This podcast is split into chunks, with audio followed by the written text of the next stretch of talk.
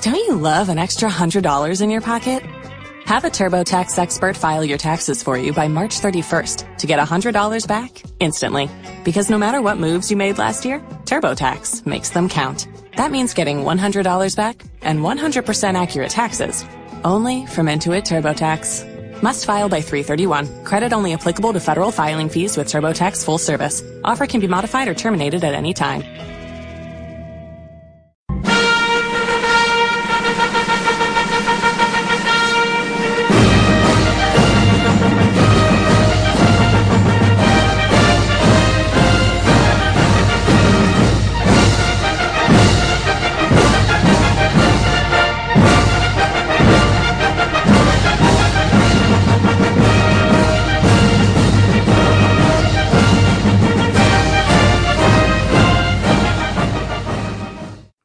Hola a todos y bienvenidos a Deep Podcast, tu podcast semanal sobre inversiones.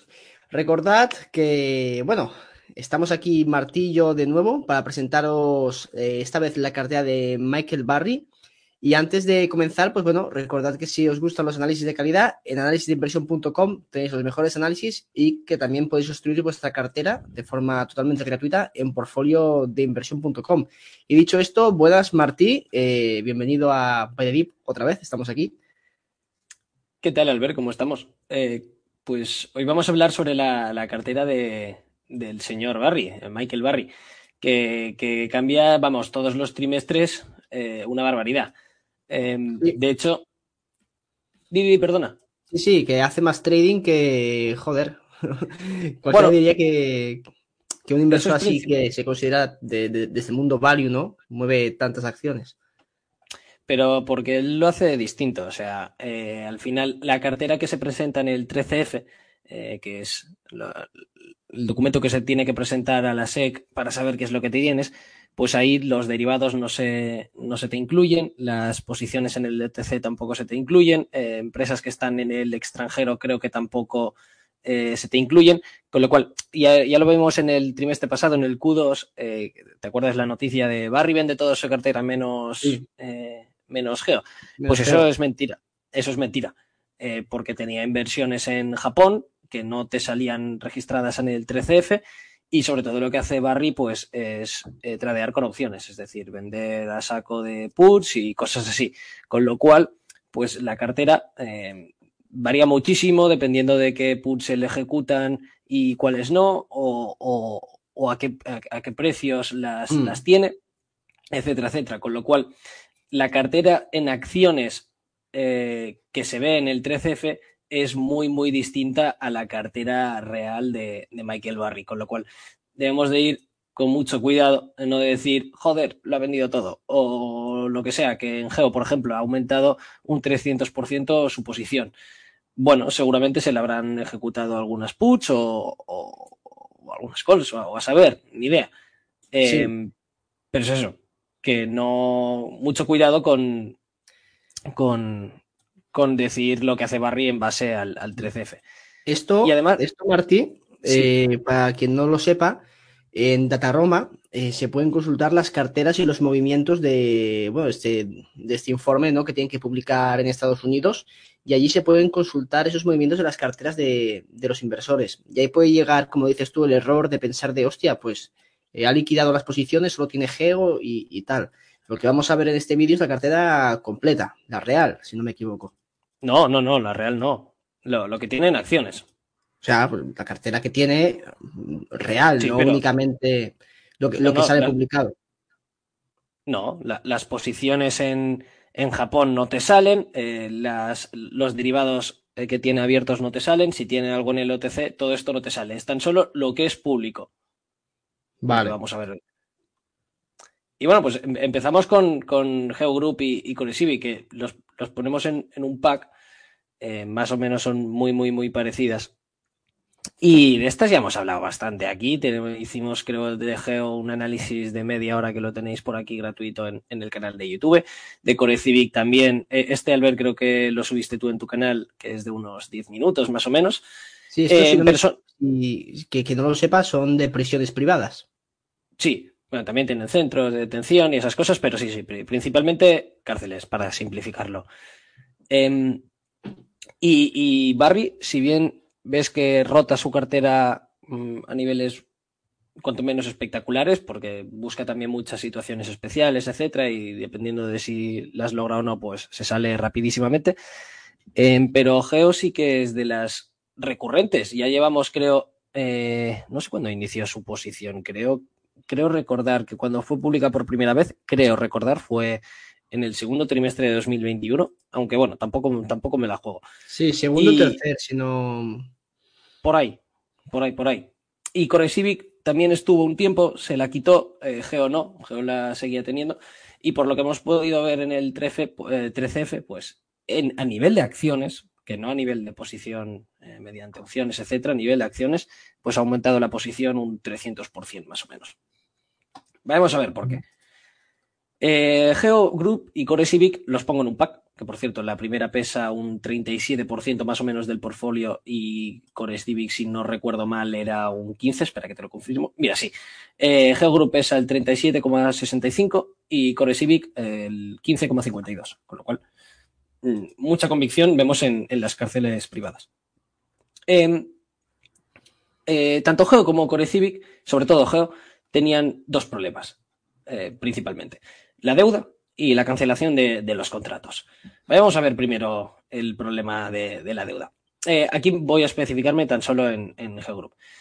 En, básicamente en 2024 les vencían aproximadamente eh, casi 2 billones en deuda. Eh, esta tiene bastante deuda, aunque se ha estado desapalancando todos los trimestres desde que dejó de ser un rate, dejó de pagar dividendo y todo lo ha destinado prácticamente a reducir deuda.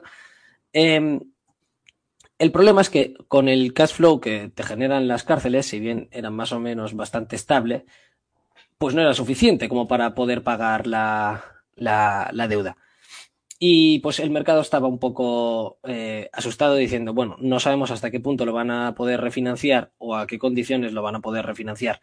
Eh, la calificación crediticia tampoco es que fuera la mejor, eh, porque según los ratings, es claro, eh, estás teniendo que intentar refinanciarte para pagar tu propia deuda, que eso es echar la pelota para adelante, con lo cual eh, se asume que tienes problemas en, en, tu negocio core, por así decirlo.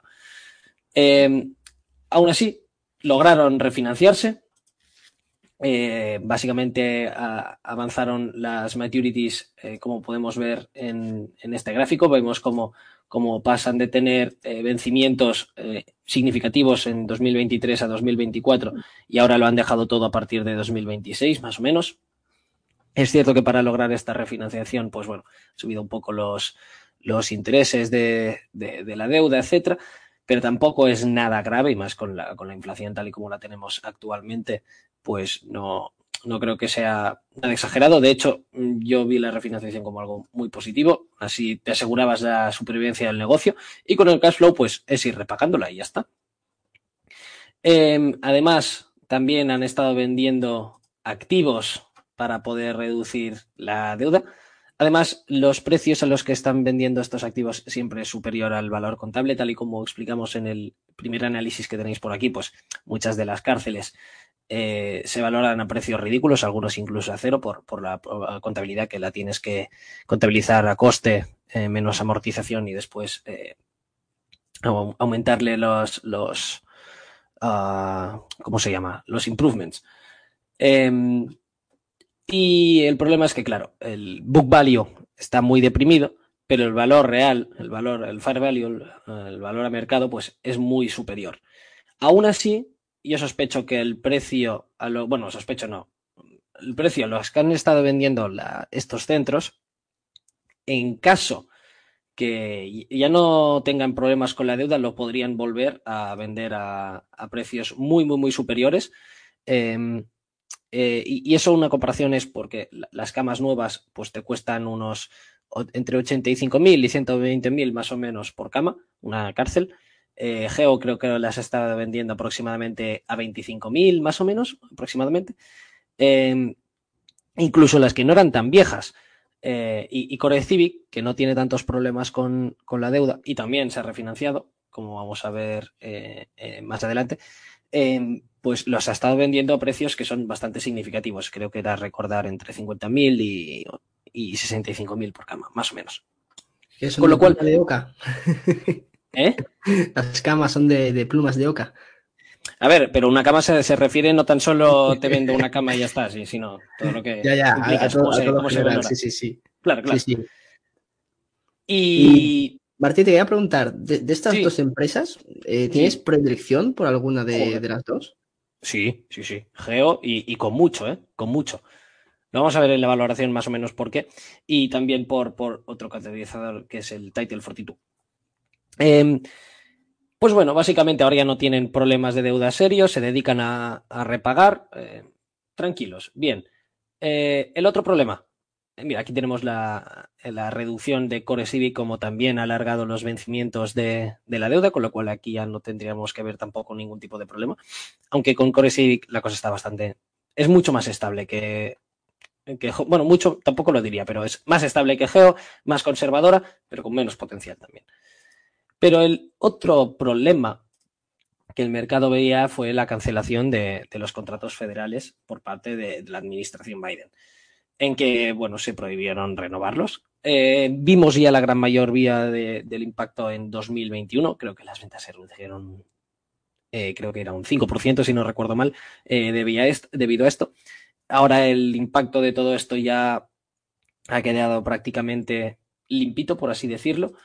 Em, y lo bueno es que eso a nivel político, o sea, el mercado lo que ve es decir, bueno, joder, eh, el gobierno al final es tu principal cliente, si te pueden cancelar los contratos así como así, pues estás jodido.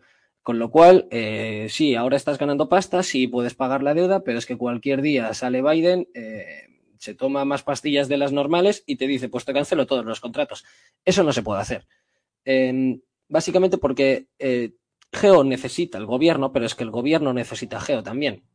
Las prisiones en manos del Estado pues son aún más viejas que las de Geo, el mantenimiento es muchísimo superior, porque una cárcel privada siempre va a ser más rentable que una cárcel eh, federal y en manos del Estado, con lo cual, eh, además, no, la, oferta está muy limitada, también lo explicábamos, no puedes construir una prisión pues porque sí cuando son necesarias, la grandísima mayoría de, de las prisiones actualmente pues se construyeron en, la era Reagan y desde entonces pues la, nueva oferta se ha limitado prácticamente a cero, con lo cual no hay oferta, eh, pero presos van a seguir habiendo, con lo cual eh, la administración Biden no puede decir pues bueno, eh, te cancelo todos los contratos porque toda esta gente de dónde la metes después, con lo cual hay riesgo político sí, pero hasta cierto punto. Después, además, también ya lo vimos que muchas prisiones han estado haciendo trampas, es decir, no, yo no soy una cárcel privada, yo soy, me lo invento, ¿eh? un hostal. Y el gobierno dice, ah, pues ahora legalmente sí que te podemos dar todos estos precios, ah, precios, estos presos. Con lo cual, también hay triquiñuelas dentro de esto. Vimos cómo ganaron en la Court of Appeals en California, que les querían quitar varios centros. Em, eso tampoco le di mucha importancia ni antes ni ahora. Sinceramente, esto me, da un poco igual. Es un catalizador, sí, mejora las cosas, sí, sobre todo en, otros centros que, que tienen problemas similares, pero no, nunca lo vi como algo, como algo muy problemático. Y lo vemos como, por ejemplo, Core ha ido renovando los contratos constantemente. En Geo es más de lo mismo, con lo cual el, el riesgo de cliente pues está limitado. Yo creo que ya hemos visto lo peor. Recordemos que no es la primera vez que se intentan cancelar los contratos con las prisiones federales. Obama ya lo intentó. Y ahora si un republicano se vuelve a la Casa Blanca, queda ver lo que pasa en el Congreso. Em, el Senado, más o menos, creo recordar que está prácticamente ya hecho, que los demócratas van a mantener la, mayoría, pero en el Congreso no. Eh, a ver cómo pasas tú nuevas leyes. Eh, a partir de 2024, pues para poder hacer algo parecido. Lo veo mm, cuanto menos improbable o no tan peligroso. Y bueno, si vemos un poquito cómo están las cosas. Eh, es que la valoración está tirada. Lo puedes valorar de muchas formas distintas, lo puedes valorar por precios por cama, eh, tanto a nivel de derribo como a nivel de market value. Eh, pero para que te hagas una idea de lo barata que puede llegar a estar uno de sus segmentos, que es muy estable, recurrente, alto margen, que es el de localización y traslado de presos, etcétera, con, GPS, para hacerlo todo seguro. Eh, son negocios con, con, ingresos recurrentes, además necesitas mover los presos cuando salgan, de cuando entren, etcétera, etcétera. Pues más o menos en 2022 esto, tirando para abajo, te va a generar un net operating income de unos 200, 230 millones. Más o menos, más o menos. Si le aplicas una cap rate del 10%, que suele ser cuanto menos elevada, pero bueno, aunque le pongas del 12 o del 15, da igual, es que te sale que más o menos, tan solo esta parte, sin contar la deuda, por supuesto, te vale entre 2 y 2,3 billions. Pero es que está capitalizando a un billón. Y eso es tan solo en una de las partes. Obviamente aquí la suma de partes no te va a funcionar nunca, pero sí que refleja y te puede dar una idea de lo barato que, llega a estar eh, Geo. Em, también lo que he comentado anteriormente, que cuando no tengan tantos problemas con, la deuda, estoy segurísimo que van a vender los, activos a un precio aún mayor, aunque ya, ya, ha estado superando sus estimaciones, pero incluso a precios mayores, y si no, simplemente no las venden y ya está. Y si lo hacemos una valoración así, de servilleta, muy rapidita, eh, muy rapidita. El Adjusted Funds from Operations, que es como se suele valorar eh, los activos así de, real estate, eh, pues es de práctica, más o menos en el guidance, en la parte baja de, de 2022, es que te van a generar 2,4, más o menos. Le aplicas un múltiplo de 15 veces, que están dentro de los niveles históricos, de hecho podrían ser incluso más, y te sale 36 por acción. Le restas la deuda que tienen, que son más o menos unos 16 por acción, y tenemos que Geo vale más o menos unos 20 por acción, lo que supondría pues un 130% más o menos de potencial a los precios actuales. Yo no lo valoro así, pero es para que refleje lo, lo barato que, que, que, que, está, mm. que está Geo. Aquí también, por ejemplo, en la deuda, pues bueno, depende de cómo la puedas meter, porque tienen una parte que es variable, con lo cual, bueno, podría subir y decir, bueno, es que te van a restar un poco los, los, los te van a restar, ¿cómo se llama? Te, te van a sumar los, los intereses. Por lo... de, sí. La deuda, vas a pagar más. Claro, con lo cual tu Transform Operations va a ser inferior eh, también puedes decir, bueno, es que a lo mejor amortizan más o amortizan menos, eh, con lo cual, bueno, ahí ya queda excluido esta parte, pero lo de los intereses no, con lo cual eh, hay que ver hasta qué punto eh, pueden ser 16 o 17, pero es que da igual, más o menos. Yo lo valoro más o menos, creo que era entre 12 y 14 veces, en, siendo muy, muy, muy conservadores. Y ahora está cotizando a 8,8, más o menos. Bueno, aparentemente, eh, ópticamente parece muy barata Geo. Está y la tesis, sí, bueno, y, y, lo está, ¿no? Entonces, este, esto que nos has enseñado, Martín, sería un poquito la tesis Bull, ¿no? De Geo. Pero eh, sí. la gente que no. Que, o, o, o, que está en corto o que no ve la tesis de la acción, ¿cuál hmm. crees que serían los, los principales eh, motivos, ¿no? Por los que digan, no, esta empresa está bien valorada ahora. Hmm. Eh, vale, pues eh, los cortos, si bien se han reducido mucho, han pasado, creo que eran del 36 al 15%, 16% de los últimos datos eh, que, que, recuerdo haber visto. Eh, los cortos se han reducido mucho, pero los cortos es lo que veían precisamente. Eh, yo creo que una gran parte de los cortos se ha salido por la refinanciación, ahora que ya lo han refinanciado, pues decir, bueno, la empresa va a sobrevivir. Eh, pero queda la parte de los cortos en que la administración Biden te va a cancelar más contratos eh, por el riesgo político. Y yo eso no lo veo, pero vamos, para nada. Eh, porque es que si no es eso, mm, no tiene ningún tipo de sentido. Y más con el Title uh -huh. 42 a punto de revertirse. Bueno, a punto, no se sabe exactamente cuándo, pero que tarde o temprano se va a revertir. En cuanto a Core Civic, eh, tiene un programa de recompras que ya han ido ejecutando. Creo que el programa era de 200.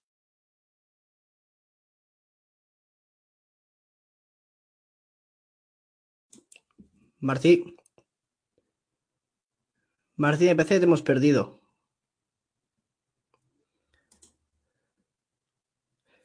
Bueno, hemos, hemos perdido a, a Martí, Blackhawk derribado, y mientras, mientras intenta volver a entrar, pues bueno, vamos a acabar un poquito de completar lo que está diciendo y que al final, pues bueno, pues han lanzado un plan, un plan de recompras y que van a estar superando el guidance, al menos en lo que están presentando. Por lo tanto, las perspectivas de, de estas dos empresas, pues son bastante buenas.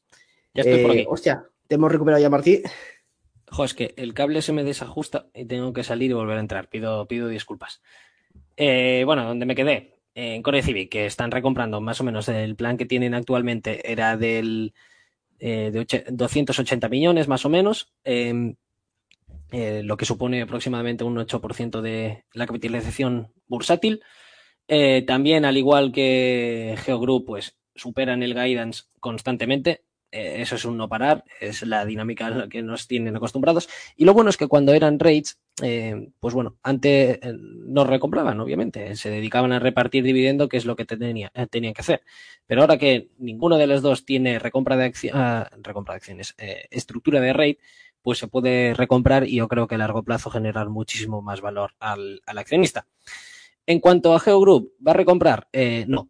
Pero ellos han dejado entrever que en cuanto en la, en la última conference call eh, dijeron algo del estilo eh, que iban a estudiar la mejor forma de retornar el capital a los accionistas eh, una vez llegasen a, los objetivos de, de apalancamiento. Y eso lo van a lograr más o menos en 2024, con lo cual a partir de 2024 yo estoy seguro que o van a reinstaurar el dividendo o van a empezar las recompras. Al ver lo que veía el mercado también, eh, aprovechando esto, eh, que claro, cambiaron la estructura de, de, de, de, la empresa. Pasaron de ser un rey y, y, por lo tanto todos los inversores que estaban ahí por el dividendo se tuvieron que salir de un modo forzado. Y bueno, pues para valorar a Core Civic, que esa no es la forma correcta, ¿eh? pero es para hacerlo lo más sencillo posible. Pues lo valoras a 10 veces EBITDA más o menos y eh, debería subir un 50% respecto a los precios actuales. Creo que está a 2,6 billion, una cosa así, más o menos. Y bueno, te va a generar unos 400, 450 millones de vida eh, sin sudar demasiado. Aquí tenemos el guidance de, de Geogroup, como podéis ver, pues esperan que el, el AFO pues sea de unos 300 millones más o menos. Eh, además, estos, estos guidance ya tienen en cuenta la cancelación de los contratos federales, con lo cual son muy conservadores y yo estoy seguro que lo van a superar de nuevo como ya llevan haciéndolo eh, prácticamente creo que son tres o cuatro trimestres consecutivos en los que aumentan el, el guidance, creo recordar. Y bueno, esta es la, la actualización de Geo y de Core Civic y por qué Michael Barry tiene eh, la grandísima parte de, su cartera ahí, más o menos que debe tener pues un 52, 53%, con lo cual yo creo que la convicción que tiene Barry en estas dos empresas pues es cuanto menos eh, obvia. En cuanto a una empresa retail que ha, que ha metido eh, Barry, lo que me, me, extrañó un poquillo, pero tiene todo el sentido, que es Curate Retail. Eh, una dinámica que tiene en toda su cartera, y ya lo vais a ver luego cuando miremos Charter, eh, etcétera, es que está buscando empresas muy defensivas, muy estables, como por ejemplo Geo y Core Civic, son muy defensivas y muy estables. Si hay una crisis, pues no se ven impactados. Esta también es muy defensiva, pese a ser retail, pues dos tercios de sus mejores clientes, eh, pues no se han visto afectados. Eh, en el gráfico de la derecha, pues tenéis la tasa de retenciones para los que nos escucháis desde iVoox y Spotify, pues es cercana al 100%, está prácticamente siempre al 99%, con lo cual ingresos muy recurrentes, que eso te permite eh, reducir en marketing. Y eh, pues continuando con lo que estaba comentando, está buscando siempre empresas muy estables y muy defensivas, pero con mucha deuda. Porque claro, con la inflación, pues teóricamente eh, la deuda esta debería de reducirse y cada dólar que lo está reduciendo en tu deuda es un dólar que te va a aumentar la capitalización bursátil.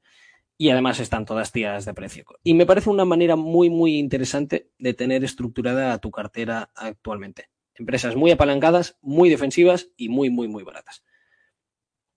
Volviendo a Curate Retail, es una empresa que prácticamente la grandísima mayoría de su negocio se dedica a los vídeos, eh, eh, a vender a través de vídeos, eh, publicidad, cosas así en, en formato vídeo, que es algo que es muy interesante en todo el mundo del online y el e-commerce y todas esas cosillas.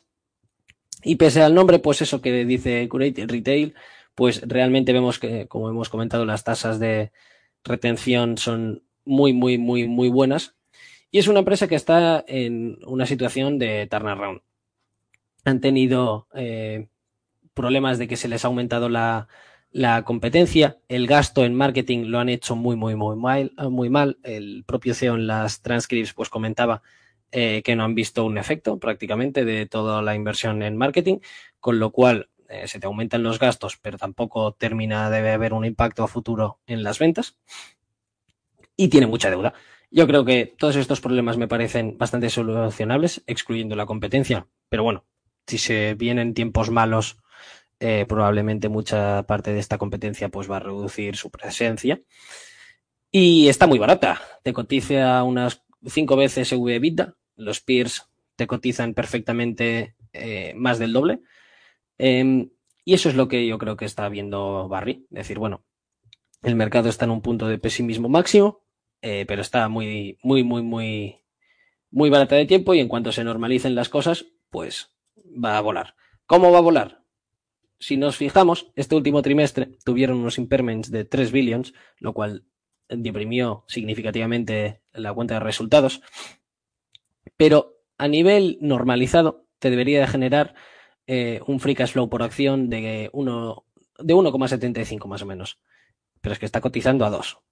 Bueno, después de la noticia de que Barry entró ahí, creo que ha subido en el pre-market eh, bastante. Ahora no sé si lo puedes mirar a ver, pero bueno, creo que está 2,8, una cosa así, pero bueno, que sigue estando muy, muy, muy barata. Si contamos la deuda, pues estaría en un EV Free Cash Flow de unas 3, 4 veces aproximadamente. Tampoco me he matado mucho a, a mirar.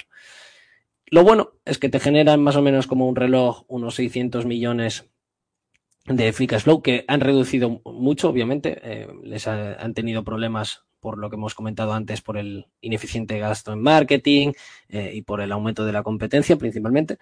Pero el free cash flow que tienen, que están generando ya en tal vez uno de los peores escenarios posibles, pues es suficiente como para ir repagando los 11,4 billones que tienen en deuda. Y si nos fijamos, el precio por acción es que está a los mismos niveles que vimos en, en 2009 con lo cual está muy, muy, muy barata. Es la típica que tú le das una hojada inicial y dices, menuda mierda, pero que bueno, está rascando un poquito más y dices, joder, es cuanto menos muy, muy interesante. Uh -huh. esa, esa, tiene buena pinta. sí. A, a, mí me mola, o sea, es eso. Tú, tú, la miras por una vez y dices, joder, menudo truño de, de, empresa. Pero bueno, le das un segundo vistazo y dices, joder, pues es cuanto menos interesante de investigar. Eh, Aerocentro, que esta sí que, que la ha seguido. Eh, ya sabéis que me gustan las cosas que explotan y el sector de defensa, eh, muy defensivo. Molan. O sea, los cohetes, sí, sí, molan. Y a, ah, volviendo a una cosa que has dicho antes, sobre hmm. la forma de, de, cómo plantear un poquito la cartera, esto de empresas con mucha deuda y negocios estables, pues, pues, la verdad que sí que parece bastante, bastante interesante, ¿no? De cara un poquito a lo que puede venir este 2023. Eh, porque claro, al final eh, no sé a cuánto están los tipos, bueno, la deuda que pagan las empresas privadas ahora, pero yo dudo que, acabe subiendo muchísimo más.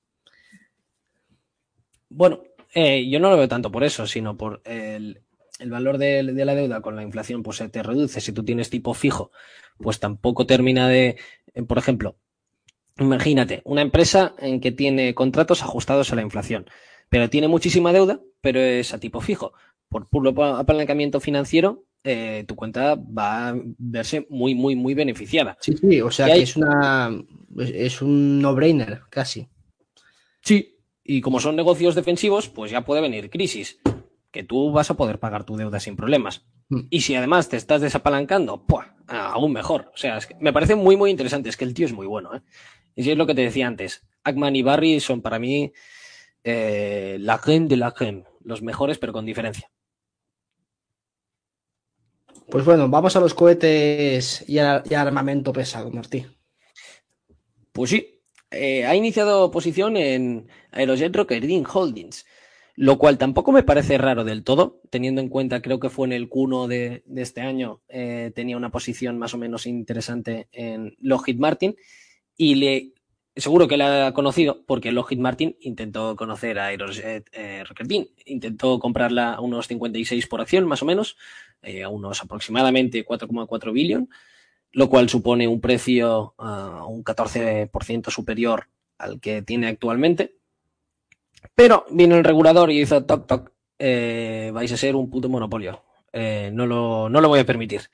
Así que nada, la, porque uno de los problemas que tiene el sector de defensa es su brutal consolidación. Que para nosotros está de puta madre, pero para el Pentágono y el Departamento de Defensa, pues tampoco no les mola demasiado. A ver, hay que mantener la libre competencia mínimamente.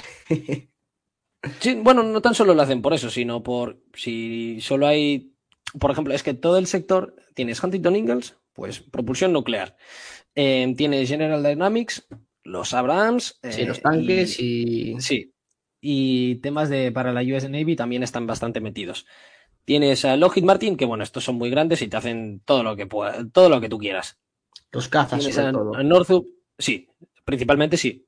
Tienes a Northrop eh, que se centra en los bombarderos, eh, a Raytheon en misiles, etcétera, etcétera, con lo cual tienes pocos players y, y estos players cada vez se están especial, especializando más en alguna cosa, con lo cual va a llegar un punto en que el Departamento de Defensa va a decir, mierda, tengo eh, tantos contratos que quiero adjudicar, pero es que tengo tan solo tres empresas. Eh, aunque lo hagan de puta pena, van a ganar algún contrato, porque es que no hay más. Y bueno, pues yo creo que este fue el principal motivo por lo que la Federal Trade Commission pues, los denunció y tumbó eh, el intento de, compra por parte de Lockheed Martin. Y eh, la situación es que ahora estos tíos siguen abiertos y siguen que, queriendo que, que, les compren. Pero bueno, ¿qué es Aerojet? Tiene un nicho, nicho, nicho, pero muy nicho, que son básicamente eh, fabricar eh, herramientas de propulsión eh, y cohetes para y motores de, cohetes. Em, estos tíos están metidos en todo, en todo. Fabrican los propulsores de, del sistema del TAT, por ejemplo, también de los Javelin, de los Patriot, que todos estos son programas de Lockheed Martin. Seguramente aquí más de uno habrá visto porque Lockheed Martin les, les interesaba adquirirlos. Y también están metidos, pues bueno, en, programas con la NASA, en programas hipersónicos, que esto lo están haciendo junto a Lockheed Martin también para, para variar. Eh, y el backlog del que disponen actualmente es de unos 6,7 billion, lo cual está bastante, bastante muy bien. Y lo interesante es que tenemos ahí un señor activista metido. Tenemos a Elliot Capital Management, no sé si te suena. Mm, pues no sé qué decirte. Eh, Hostia, quizá un poco, sí, pero no. Yo, yo es que ya sabes, Martí, que poca, pocas cositas sigo. Ya, pues, pues este es de, de, de, los activistas más agresivos y más. Y este señor ha estado comprando eh, Aerojet pues por un tubo. Y ahora aproximadamente tiene un 4%. Creo que empezó a comprar eh, en el Q2. Y este señor también tiene el 10%, bueno, es el 9,7, 9,8 más o menos de Homelet Aerospace, que es un comparable que además es bastante interesante porque quien siga a, Homelet pues es muy dependiente, fabrica también eh, para aviación civil, obviamente, eh, pero está muy centrado el programa militar en base al, al, F-35. Creo recordar que el programa del F-35 era, a ver, a lo mejor digo una tontería, luego lo voy a revisar, eh, pero creo que era más o menos el 70% de todo su segmento militar, más o menos. Joder. O por ahí, o sea, pero es muy, muy, muy dependiente del, del programa del, del F-35. Y además, pues bueno, la tecnología militar y de hipersónicos, etcétera, etcétera, pues es cuanto menos extremadamente exigente. O sea, no, no te vas a, que esa es también una de las buenas tesis de Trenzin, por ejemplo, que no, no, con un tornillo normal, por ejemplo, no tiras. Tiene que ser un tornillo que, que permita que los radares no te detecten, que, que la aerodinámica sea buena, etcétera, etcétera, con lo cual es algo muy, muy, muy de nicho. Y estos tíos, tienen, pues, que quieren más sector de defensa, es la parte estable, tienes la parte más o menos cíclica, por así decirlo, que sería la aviación civil, y tienes la, parte que es estable de, de, defensa. La parte de defensa les genera, creo que era más o menos un 20% de, de las ventas, con lo cual es muy pequeñita y es muy dependiente del, programa del F-35. Eso, que no me acuerdo exactamente el, porcentaje eh, de, de pues que dependía del F-35, pero era muy elevado. Pero bueno, mientras tanto lo voy a ir buscando. Y claro, eso es una adquisición que va como anillo el dedo. Si bien la de Lockheed Martin con el S también iba como anillo el dedo, porque es que así prácticamente ya lo tendrían todos juntitos, y tanto uno como la otra, pues se, se verían muy beneficiadas, pues aquí es algo parecido. Y teniendo a este activista que tiene el 4% de una y el 10% de la otra, yo creo que es dicho y hecho pues para que se firmen a una adquisición. Y actualmente pues está cotizando unas 14 veces EVita. Por cierto, lo encontré. El porcentaje de Homeblade que depende del F35 es del 40%, menos de, de lo que decía. Pero bueno, que aún así es una barbaridad. Y más teniendo en cuenta que los deliveries de los F35 pues que se van a mantener más o menos estables eh, hasta al menos 2024 que a partir de ahí ya deberíamos volver como los pedidos aumentan de nuevo. Bueno, ahora pasamos a otro sector. Eh, y para ello hay que hablar de John Malone. el inventor de, de, Levita, de, del maquillaje contable. Pero puede haber maquillaje bueno y maquillaje malo. La gran mayoría de las empresas lo hacen para mal, pero él lo hacía el para bien. tiene sentido. Para, Depende de qué quieras mostrar. Si tu negocio deprecia y amortiza muchísimo, pues tiene sentido mostrar este tipo de, indicadores. y bueno, pues la estrategia de este tío, que creo que tiene varios libros por ahí, está, es, hay bastante información, pues es básicamente endeudarse un cojón, eh, meter precios bajos, lograr economías de escala y ser muy rentables, y pues para pagar menos impuestos, eh, aumentas eh, contablemente la amortización y la depreciación, y ya está. Básicamente es una fórmula sencilla. Claro, pero luego esto se refleja en el resultado neto. Hmm. Entonces, pues puedes ver, dices, hostia, si la empresa está no, no, gana dinero. Pero bueno, sí que está ganando dinero. Lo que está depreciando y amortizando todo, todos los asientos contables a niveles pues, pues más altos. Entonces, pues por esto se creó el, Evita, para enseñar, oye, antes de depreciaciones y amortizaciones e intereses, eh, ¿cómo vamos? ¿Nos explicas un poco Charter? Sí. Que es famosilla. sí, bueno, Charter también es otra de las acciones que tiene en cartera Barry. Y bueno, la, acción la verdad es que lo ha hecho bastante, bastante mal este último año. Ahora sí que parece que ha repuntado un bajito, digo un bajito, un poquito, pero todavía está por debajo de, bueno, de lo que venía cotizando desde, 2020 y un 50% por debajo de, los máximos de septiembre del año pasado. Y bueno, el negocio continúa creciendo. Poco a poco es un negocio bastante estable. Este tema de, comunicaciones. El segmento de Internet sigue creciendo pues un 5% respecto al año anterior. Y los ingresos, es que a pesar de que muchos negocios sí que han ido perdiendo en ingresos y tal, pues un 3,1% eh, respecto al tercer trimestre del año anterior. Entonces, es un negocio bastante estable. Lo que le ha penalizado mucho es el aumento e, en CAPEX, eh, en cables. Este, esta empresa tira cables de, comunicaciones de Internet y bueno, pues se le ha disparado los costes por un programa que tiene de, poner Internet en el medio rural y, esto ha afectado mucho al, free cash flow que de hecho ha caído respecto al, comparable el año anterior pues un 50% por el aumento de, de, CAPEX que ha sido bastante, bastante bestia. Aún así, pues la empresa respecto a los beneficios del año anterior me parece que está al 13-14% free cash flow y respecto a lo que publicaron, eh, ahora está a un 10% del free cash flow a pesar de, la caída. O sea, si una empresa tan grande, estable y que realmente pues tiene una historia de, ir mejorando los resultados, está cotizando a niveles bastante interesantes. No sé si estoy leyendo por ahí algún análisis que le da el precio objetivo de, de mil dólares por acción, que la verdad que es una revalorización bastante interesante. Estando ahora a menos de 400, pues bueno, sería más de, de un por dos. Y bueno, la empresa puede estar... ¿eh? Que, tiene sentido, ¿eh? O sea, eh, que lo estaba mirando. La rentabilidad anual desde 2009 hasta finales de 2021 ha sido un 27% anualizado, lo cual es hmm. una auténtica barbaridad, ¿eh? Y, está muy, muy, muy, estable. O sea, es que es eso, tú, tú miras el gráfico en 2020, bueno, sí, te cayó un 30%, pero que, es lo que cayó todo el mercado. Sí, que, no cayó. Sí, sí, claro, claro. 2018, sí, también te comiste tu menos 25, pero salvo esto es, es una flecha en línea para arriba. Sí, sí, y la verdad es que la empresa va ganando cuota de mercado, precios muy competitivos. Y además, mira, si te, nos fijamos en este gráfico que he puesto, aquí puedes ver cómo ha ido creciendo eh, el free cash flow eh, por acción abajo del todo. Y hostia, y es que va creciendo como una flecha, la verdad. O sea, eh, crece de forma increíble. O sea, son muy, muy buenos números, a una media de, del 31%.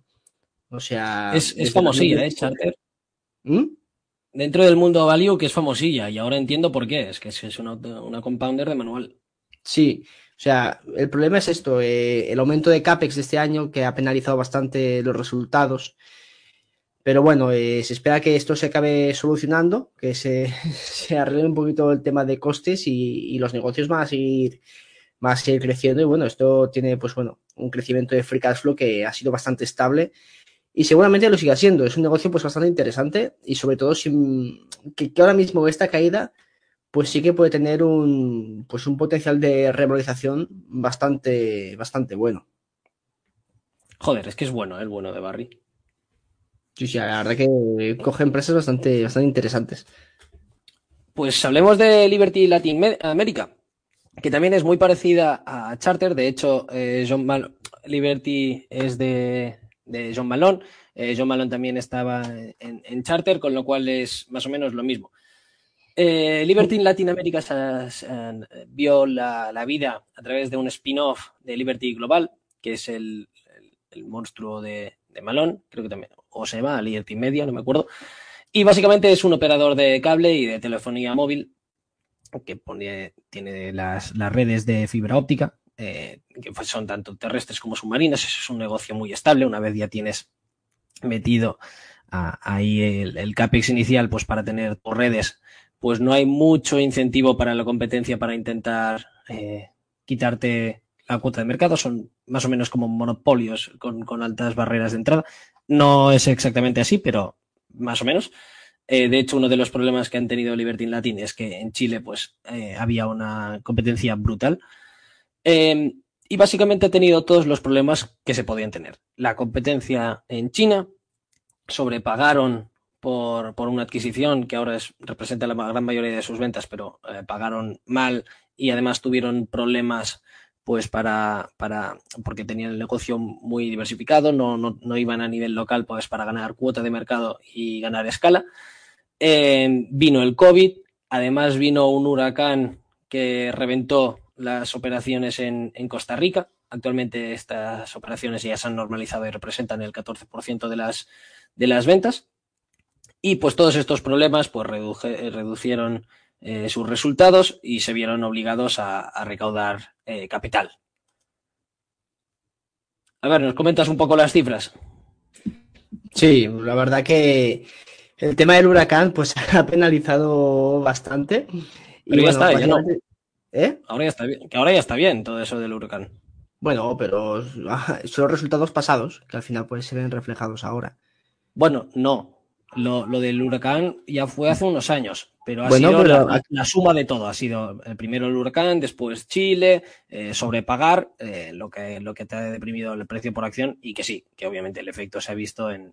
lo que nos dice la compañía que al menos en el, en el Free Cash Flow, nos dice que el huracán les ha jodido 20 millones en el Free Cash Flow ajustado. Entonces, y lo, lo demás la verdad es que ha estado bastante plano. O sea, no, no, ha habido mucho movimiento. Sí que ha, bajado un poquito el tema de ingresos y, por esto pues, bueno, pues se ha visto perjudicado. Pero bueno, a ver qué perspectivas tiene Liberty de cara, de cara al futuro. Pero bueno, si continúa con el crecimiento y, y si solventa estos problemas, pues seguramente la empresa pues, pues mejore. Que por cierto, eh, comentar que en el Free Cash Flow ajustados que te dan ellos, porque dices, bueno, joder, eh, está capitalizando 1.700, te va a generar 200 de free cash flow, está 8 veces free cash flow. Bueno, aquí hay que descontarle también las stock options que son eh, cuanto menos significativas. Más o menos en vez de 200, pues es de la mitad, por decir algo. Si contamos que actualmente el free cash flow pues es de 100, obviamente teniendo en cuenta las, las stock options, pues tampoco dirías que está especialmente barata, está más o menos a unas 18 veces Free Cash Flow, lo cual es muy poco barry, pero la cuenta de resultados se ha visto eh, afectada, eh, bueno, tanto de resultados como el Cash Flow Statement se ha visto muy, muy perjudicada por problemas de tanto de reestructuración, eh, de la, demora de, las sinergias, pero recientemente pues han estado dando nuevos objetivos y que el free cash flow pues va a dispararse. Algunos decían que se podía multiplicar por cuatro o por siete veces perfectamente. Y estas empresas, una vez el mercado se empieza a creer el turnaround, pues suelen, solemos ver un re-rate, es decir, pasan de ser eh, cotizando unos múltiplos de duda, al mercado les, les adjudican sus, sus modelos y dicen, bueno, pues realmente van a ganar más de lo que yo tenía previsto, esto es verdad, con lo cual no tan solo te aumenta el, el free cash flow, sino que también vamos a ver una revalorización de, de múltiplos. Y la empresa además está siendo bastante activa, han, recomprando, han recomprado unos 150 millones eh, este último trimestre, que teniendo en cuenta el market cap, pues son recompras significativas. Vemos que la directiva realmente está cumpliendo o, cree que, van, que van a haber una revalorización importante y se están quitando también eh, la, alta deuda, que bueno, que en ese, en ese sector pues tampoco es eh, la excepción, por así decirlo. Y bueno, en cuanto a valoración, pues bueno, antes de los problemas, incluso teniendo en cuenta el, huracán, pues cotizaba unos 20 dólares más o menos y ahora está a 8. Así que aproximadamente si las cosas se normalizan y vemos que el turnaround se cumple, pues no sería raro eh, volver mm. a verlos a estos niveles y más si siguen recomprando. A mí la verdad que de estas dos, que son similares, me gusta más la de Charter. ¿eh? A mí también, pero porque también es la, la más comentada. A, a, a, mí lo que me mola es la, la, situación de, o sea, en Liberty va a ser una máquina de free cash flow seguramente pero no sé hasta qué punto estos costes de sinergias van a ser los que dice la directiva, si van a ser más o menos. Yo creo que aquí si rascas, pues puede tener más potencial Liberty que Charter, imagino, eh, pero Charter yo la veo más fácil, más estable. Eh, muchos inversores en valor en Fintuit pues la, la, llevan, seguro que a muchos de vosotros ya, ya os suena. Y nada, me parece una impresión. A mí me gustaría analizarla algún día. Eh, esta y Instalco pues son de esas empresas que son ya más grandes, eh, pero que me gustaría echarles un ojo porque me gusta el modelo de negocio, me gusta quién la lleva, eh, los veo muy Brookfield también, mm, me gustan, me gustan. Y a ver si algún día tengo tiempo de, de, mirármelas bien y no tan solo tener una opinión eh, formada así echándole nada, las típicas orillas, eh, pero sin detallar en nada. A ver, y si no, pues ya la subiremos en análisis de inversión, si algún día la tenemos. Uh -huh. Pues sí. Pues, pues yo creo que ya, estamos, ¿no? Sí, yo creo la... que ya hemos terminado de, de, actualizar la cartera de, del señor Barry. Que es, es el único que, que, actualizamos en programas, ¿eh? Lo hicimos en, en, en, el último trimestre, pues no lo hicimos, obviamente, porque tan solo tenía Geo, lo cual no tiene mucho sentido. Eh, pero en el Q1 ya, ya estuvimos hablando de, de la cartera de Barry. Podéis ver el vídeo también por si os interesa y, saber más o menos lo que tenía. Porque lo bueno de Barry es, es eso, como muchas eh, son situaciones especiales, si no se produce algún catalizador, pues bueno, se las quita. Y hay algunas que están muy baratas, están, son muy majas, pero que se las termina vendiendo o porque el yield de las puts ya no, ya no le es atractivo o por el catalizador y es muy, muy, yo creo que es muy buena manera de encontrar ideas de inversión, eh, pescar en ideas de inversión pasadas de, de, Barry, que no hayan salido. Hmm. Pues sí, a mí la verdad es que es de los inversores que más me, que más me gustan. Eh, lo que comenta David Porras de la actualización de Neonote y la de Fannie Mae. Eh, mira, pues me, me, lo has acordado porque quería decirlo y me había olvidado. Eh, la actualización de Fannie Mae tendría que haber estado este domingo, me he retrasado, porque básicamente la quiero hacer más completa de lo que tenía pensado inicialmente.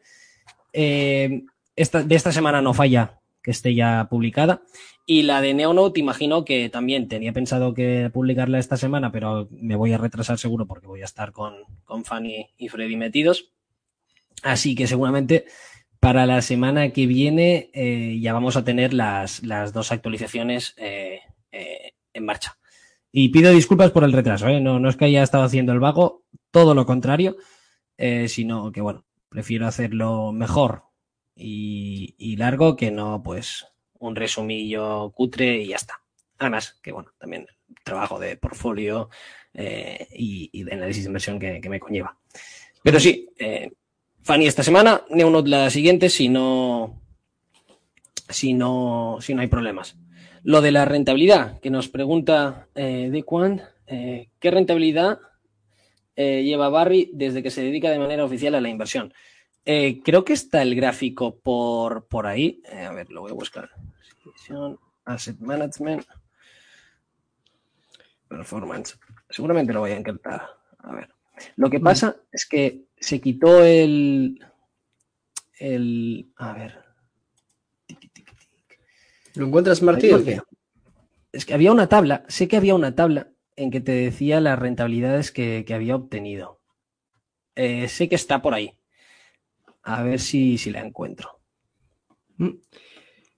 Ay, La verdad es que, bueno, que cuando pegó el pelotazo, eso anuali- anualizado le va, le va a sumar bastante. No sé si después de 2000, 2008 o 2009 se ha hecho, se ha hecho mucho, la Sí, verdad. no, no, no, no. I- incluso antes, ¿eh? O sea, antes de, de. O sea, no es aquello que se hizo pues famoso y el puto amo por predecir la crisis, sino que desde antes, desde todos los 2000, pues tenía una Sí, rentabilidad. mira, veo que aquí en, en 2000 en 2001, en los siguientes dos años, se hizo eh, un 55%. Ah, mira, mira. Aquí tengo, aquí tengo la tabla. Eh, los gross returns de Decision, es decir, de, de Barry. En el año 2000, eh, 2000 obtuvo un 8% eh, y el Standard, el, el Standard Poor's se pegó un menos 7. 2001, eh, un 55. El Standard Poor's un menos 11. 2002, un 16. El Standard Poor's un menos 22. Eh, 2003, un 50%. El Standard Poor's, un 28,7. 2004, 10,7. El, el SP, 10. En 2005 hizo un 7. El mercado hizo un 4. En 2006 hizo un menos 18, que aquí fue cuando la gente le decía loco. Y el mercado eh, hizo un 15%. 2007 un 166%, el mercado un 5%, 2008 en el primer trimestre un 3,8% y el mercado un menos 9%. Science Inception, eh, del año 2000 al Q1 de 2008, un 696%,94%, mientras el mercado realizó un 5%. Ya ves. O sea, vaya nada mal. Y ahí, en el Q1 o Q2 de 2008, fue cuando eh, chapó el, el- el fondo. Y desde entonces, que creo que lo volvió a iniciar, eh, bueno, después invirtió en forma particular, pero después ha vuelto a echar el, fondo, el hedge fund, imagino que para tener las ventajas fiscales. Pues de 2018, en el Q3, por lo que estoy viendo aquí una, eh, una página web que saber lo, lo ve- veraz que es, pues desde entonces se ha hecho un 103% y el mercado se ha hecho un 23%. Con lo cual, en los dos casos, cuanto menos muy, muy, muy bien. Sí, que es el puto amo, en resumen. Sí, sí, sí, sí. Eh, otra pregunta, ¿qué opinas de Owen Financial asociada con, con Actri? Eh, me gusta mucho. Eh, de hecho, es de, de las empresas que me arrepiento de no haber entrado porque la tenía. Y bueno, asociada con Actri, es, eso es ahora. Es porque han llegado a acuerdos en los que van a comprar nuevos mortgage servicing rights. Eh, han estado desde 2013, bueno, que la situación los que sigáis Altisource, pues ya la vais a conocer un poquillo. Ha- han estado desde 2013 que han estado muy penalizados por, por fraude, básicamente. Les, les acusaron de fraude y de crecer más de lo que podían eh, conllevar la, la empresa y después, bueno, hacían chapuzas por ahí metidas y les prohibieron eh, aumentar el- los mortgage servicing rights, con lo cual el unpaid pitchable balance se iba reduciendo, tú te dedicas a cobrar fees sobre ello, empiezan las pérdidas y desde entonces pues ha venido la señora Melissa y ha prometido el turnaround y parece que lo va a lograr eh, y que lo está logrando. Eh, están recomprando además. Mm, me gusta, me gusta.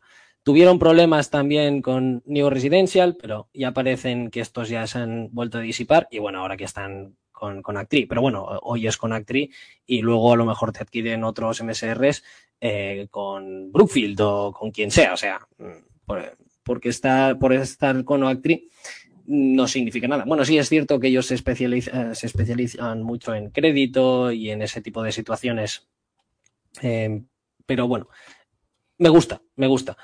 Lo que pasa es que tampoco la he actualizado, no, no he estado mirando los números eh, ni la he estado siguiendo así en profundidad, eh, sino que bueno, la sigo desde, desde la barrera y mirando cuatro cosillas, pero, pero sin más. Pero sí, eh, bien, bien, bien. Si logran el turnaround, estos tíos se van, se van a forrar. Pero es que se van a forrar, vamos, seguro. Mucho.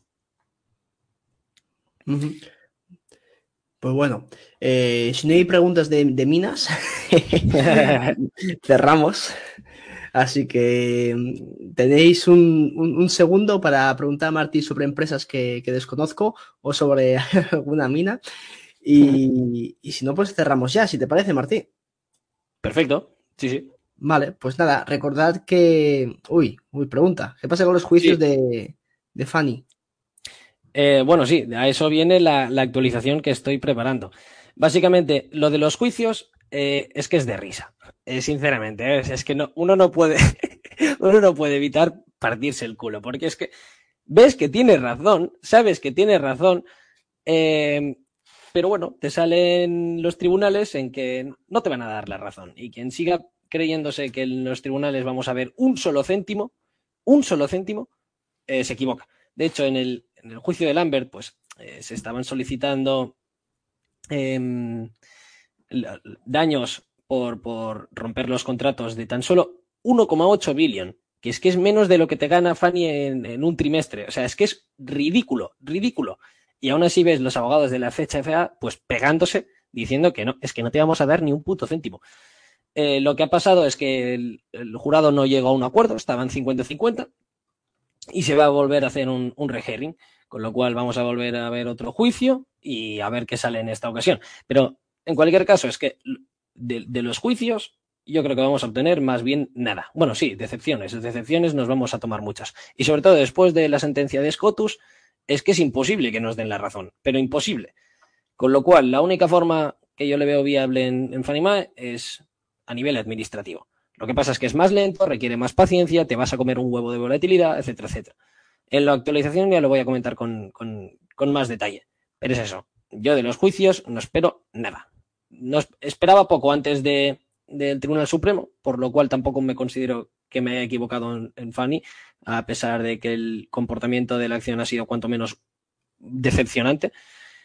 Mi tesis siempre ha sido administrativa y por el momento pues las empresas siguen reteniendo capital y a ver qué sale. Te preguntan por Teuton Resources, Albert. No sé si la conoces. Sí, la verdad es que no tengo ni idea. Veo que es una que tiene royalties en el, en el triángulo de, bueno, dorado, del oro, de allí en el, en el norte. Pero, pero bueno, no, de momento veo poco más, algunos drills y, y tal. Pero claro, está, si no, si no te las miras, no, pues la verdad que no puedo comentar. De Abra Silver sí que puedo comentar, mira. De, de, Abra Silver, sí. De Abra Silver la veo guay. Además, ahora sacaron, si no recuerdo, el resource eh, actualizado, sin incluir. Es el que te gusta, de Diablillos. Sin incluir los, nuevos drills que están pinchando muy buena mineralización. Y no descarto entrar. No sé cómo lo ha hecho el, precio últimamente, pero la verdad es que estaba a niveles bastante interesantes. Eh, sigue, sigue, más o menos igual, es que no se mueve. Eh, es la típica empresa que va publicando cosas pero lleva un año plana y, la verdad es que va, va mejorando.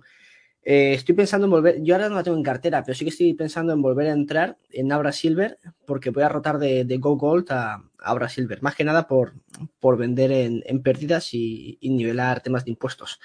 Y además de que si la plata este 2023 eh, puede ser su año, 2024, esta empresa básicamente vuela.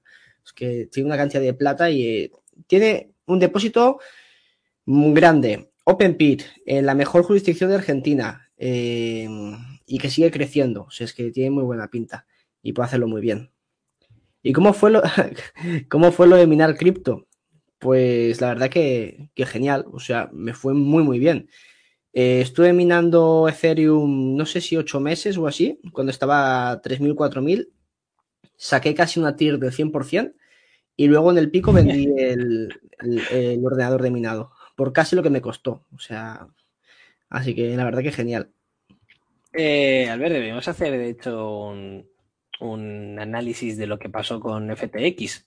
Que bueno, en análisis de inversión, en la parte de noticias de inversión, ahí tenéis un análisis, análisis escrito, abierto a todo el mundo para que lo podáis leer sobre qué es lo que pasó en FTX. Y la verdad es que es la hostia, ¿eh? o sea, eh, hay unas fumadas y además, bueno, ahí no he puesto cosas porque no se han confirmado, pero rumores que los tíos hacían orgías ahí, los 10 que estaban ahí metidos en las Bahamas, o sea, cosas muy turbias, ¿eh? pero muy, muy turbias.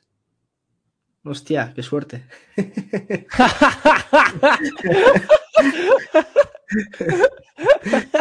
Joder, qué pavo, tío.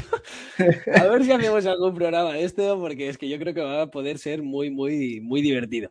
Pues contando los chascarrillos esos puede ser interesante. Lo apuntamos. Pues bueno, ahora sí, ¿no? Eh, cerramos. Eh, recordad que si queréis montar vuestra cartera de forma gratuita en portfolioinversión.com eh, podéis hacerlo gratis registrándoos y en análisis de inversión pues tenéis los mejores análisis. Así que nada, con todo esto, muchas gracias por escucharnos y nos vemos en el siguiente. Y recordad, vaya deep. Chao. Y también dar las gracias a los Davids que, y a Dicuan que habéis estado haciendo las preguntas. Nada, y eso este inciso. Muchísimas gracias a todos y hasta la próxima. Chao, chao. Chao.